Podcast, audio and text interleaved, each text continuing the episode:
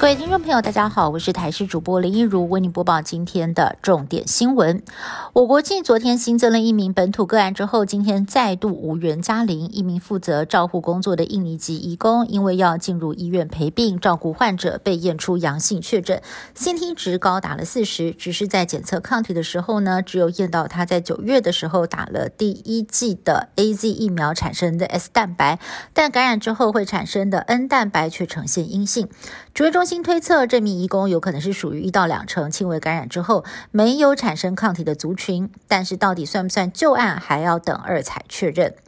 全球的疫情还在延烧，很多的国家纷纷要求民众强制接种新冠疫苗，防控病毒扩散。欧洲国家拉脱维亚最近疫情反弹，拉国国会在四号通过立法。允许企业解雇拒绝接种的劳工。美国政府在四号也同步敲定扩大强制接种新冠疫苗措施，要求企业、联邦承包商还有医疗机构、疗养院等机构，大约有一亿多名的就业人口必须要通通接种新冠疫苗。预定明年一月四号就会生效。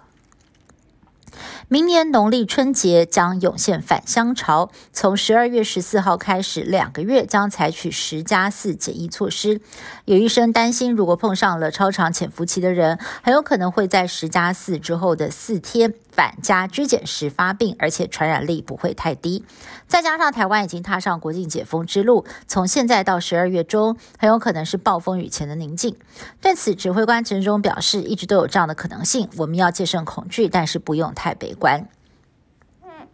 行政院主计总处在今天公布十月份的物价指数年增率再度破二，来到了百分之二点五八，连续三个月达到了通膨警戒。其中衣着类因为秋冬新品上市涨幅最大，其次是交通跟通讯，因油料费还有机票上涨。但是民众最有感的是水果涨很多，跟上个月相比涨幅将近百分之十，民众直呼真的是太贵了。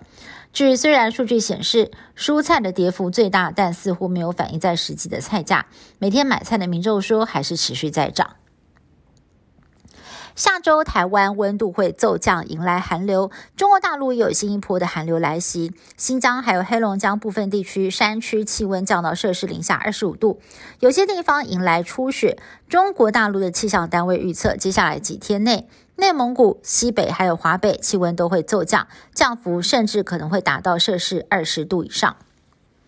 美国影集《欲望城市》曾经红极一时，在全世界各地圈粉。如今粉丝们有福了，因为剧中的女主角莎拉·杰西卡·派克跟 Airbnb 合作。打造剧中角色凯莉一比一复刻版公寓，而莎拉杰西卡派克本人就是公寓的房东，会在房客入住的时候以视讯方式迎宾，而屋内的装潢跟摆设几乎是完美的复制剧中样貌，而且一个晚上要价台币只有六百四十元。